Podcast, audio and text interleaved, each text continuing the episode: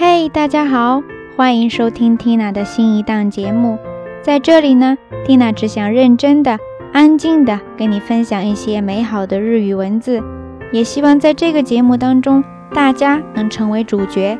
对照着文稿，跟着 Tina 一起开始吧。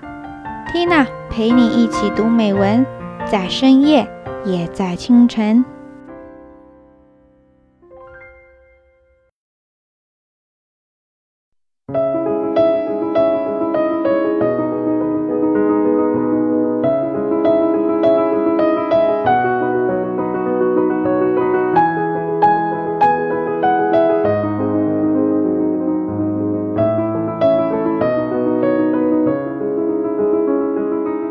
幸せは手応えを伴ってやってくるが、幸せボケはさりげなく侵入する。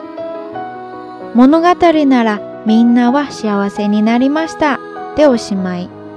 でも現実はそこでは終わらないのです。ありがたいと思い感謝し、ひたすら平安に落ち着いているうちに勇気は失う、気力は減る。忍耐は甘くなる。体は弱くなる。物が億劫になる。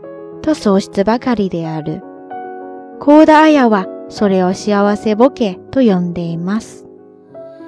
文後、高田露伴の娘として生まれた彼女は、さぞ恵まれた家庭に育ったのかと思いきや、病気がちの家族の世話に明け暮れ、結婚すれば離婚、倒産と苦労の絶えない人生だったようです。